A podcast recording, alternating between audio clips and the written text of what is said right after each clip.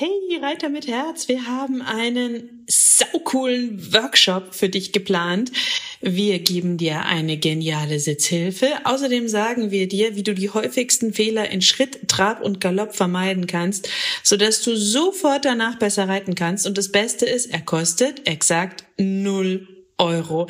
Es gibt nur fünf Termine, also die jetzt schnell auf www.pferdeflüsterei.de slash Reitworkshop und melde dich ganz schnell an und such dir deinen Wunschtermin aus. Pferdeflüsterei to go, der Podcast für Pferdemenschen mit Herz. Heute mit Pferdewissen to go Hallo und einen wunderschönen guten Morgen. Ich hoffe, du hattest auch diese Woche wieder eine magische Woche mit deinem Pferd. Und zur Magie gehört natürlich auch dazu, dass das Pferd gesund ist. Und so komme ich auch zu dem heutigen Thema des Podcasts, weil ab und an kommen auch Mails von euch mit Fragen und Wunschthemen. Also wenn du ein Wunschthema hast an mich, dann schick es mir gerne per Mail, per Instagram, wo auch immer du mich erreichen möchtest. Und diesmal war die Frage, hast du eigentlich eine OP-Versicherung, Peter? Petra? Und wenn ja, warum? Ist die sinnlos oder ist die nicht sinnlos? Und äh, manche sagen ja, eine Pferde-OP-Versicherung ist ungefähr so nützlich wie der Schimmel auf dem Brot. Andere sagen, hol sie dir unbedingt, du brauchst sie. Und wenn du dich jetzt fragst, ob du sie brauchst oder nicht brauchst und welche vielleicht auch eine sehr gute OP-Versicherung ist, dann kann ich dir so ein bisschen meine Gedanken und meinen Weg dazu schildern. Ich habe nämlich anfangs ausführlich äh, recherchiert und mir genau überlegt, brauche ich das und will ich das? Also Pferdehaftpflichtversicherung halte ich für absolut ähm, unersetzbar. Da habe ich auch eine super coole Haftpflichtversicherung, kann ich dir gerne in den Show Notes verlinken. Und die OP-Versicherung ist so ein bisschen ja, Abwägungsfrage. Ich nehme dich jetzt einfach mal mit auf meine Gedanken und wie ich das gemacht habe und dann kannst du ja gucken, ob dir das so ein bisschen was hilft bei der Entscheidungsfindung. Weil, wenn du ein Pferd hast, kann es sein, dass eine OP fällig wird. Pferde können sich auf der Koppel verletzen, sie können auch Sehnenthemen haben, es kann Darmverschlingungen und andere Krankheiten geben, die einfach eine OP erfordern. Hufkrebs, was auch immer euch so begegnet. Es gibt ja auch Themen wie den Chip oder OCD und so weiter und so fort. Eine Pferde-OP ist auch richtig teuer, glaub's mir. Ich hatte eine OP mit Carrie. Und im Vergleich dazu sind dann die jährlichen Kosten einer OP-Versicherung absolut lächerlich. Aber die OP-Versicherung deckt nur die Kosten einer Pferde-OP ab. Beispielsweise ähm, hatte Carrie sich ähm, mal vor ein paar Jahren bei einer Koppeldiskussion mit dem Koppelnachbar die Sehnenscheide aufgeschnitten an einer Litze zwischen diesen zwei Koppeln. Altogether hat diese Rechnung für die OP und die Nachsorge über 5000 Euro betragen. Damit waren wir auch noch am unteren Level. So eine Pferde-OP mit einem Pipapo kann locker an die 10.000 Euro gehen.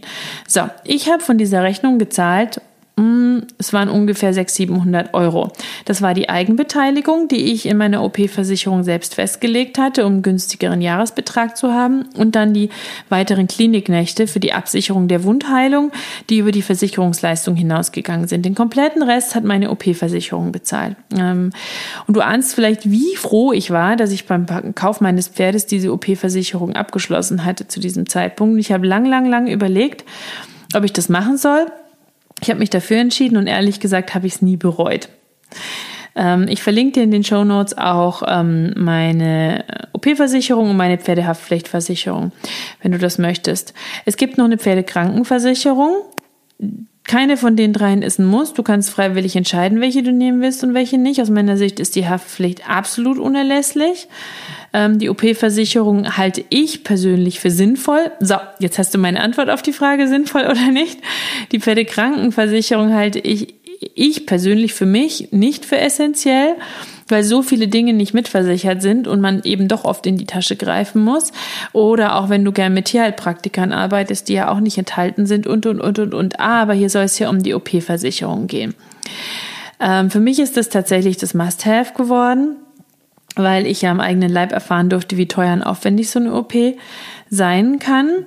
Wichtig ist trotzdem für dich zu wissen, dass du das Geld parat haben musst, weil nicht jede Klinik ähm, geht direkt an die Versicherung. Ich musste zum Beispiel erst die Klinikrechnung bezahlen und mir dann das Geld von der OP-Versicherung wiederholen.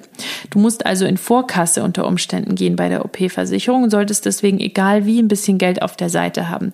Dann zum Beispiel bei vielen OP-Versicherungen sind quasi nur zehn Tage Klinikaufenthalt mitversichert. Carrie war 15 oder 16 Tage in der Klinik, also habe ich einen Tagessatz bezahlen müssen.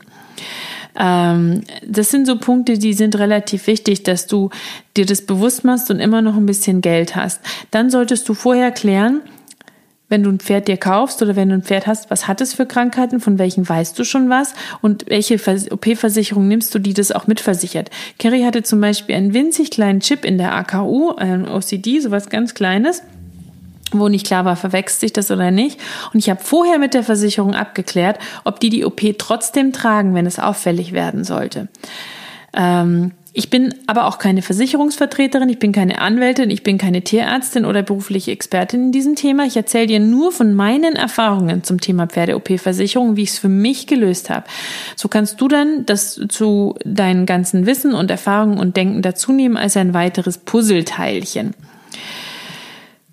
Ich ähm, habe mich für den teuersten Tarif in der OP-Versicherung entschieden, weil er alles enthält, was nötig ist. Auch ähm, GOT oder GOT, ich weiß nicht genau, ähm, wie man es ausspricht, bis zum vierten Satz. Also auch Nachbehandlung, Notfallbehandlung, freie Tierarztwahl, kein Kostenlimit und so weiter. Fand ich sehr, sehr wichtig.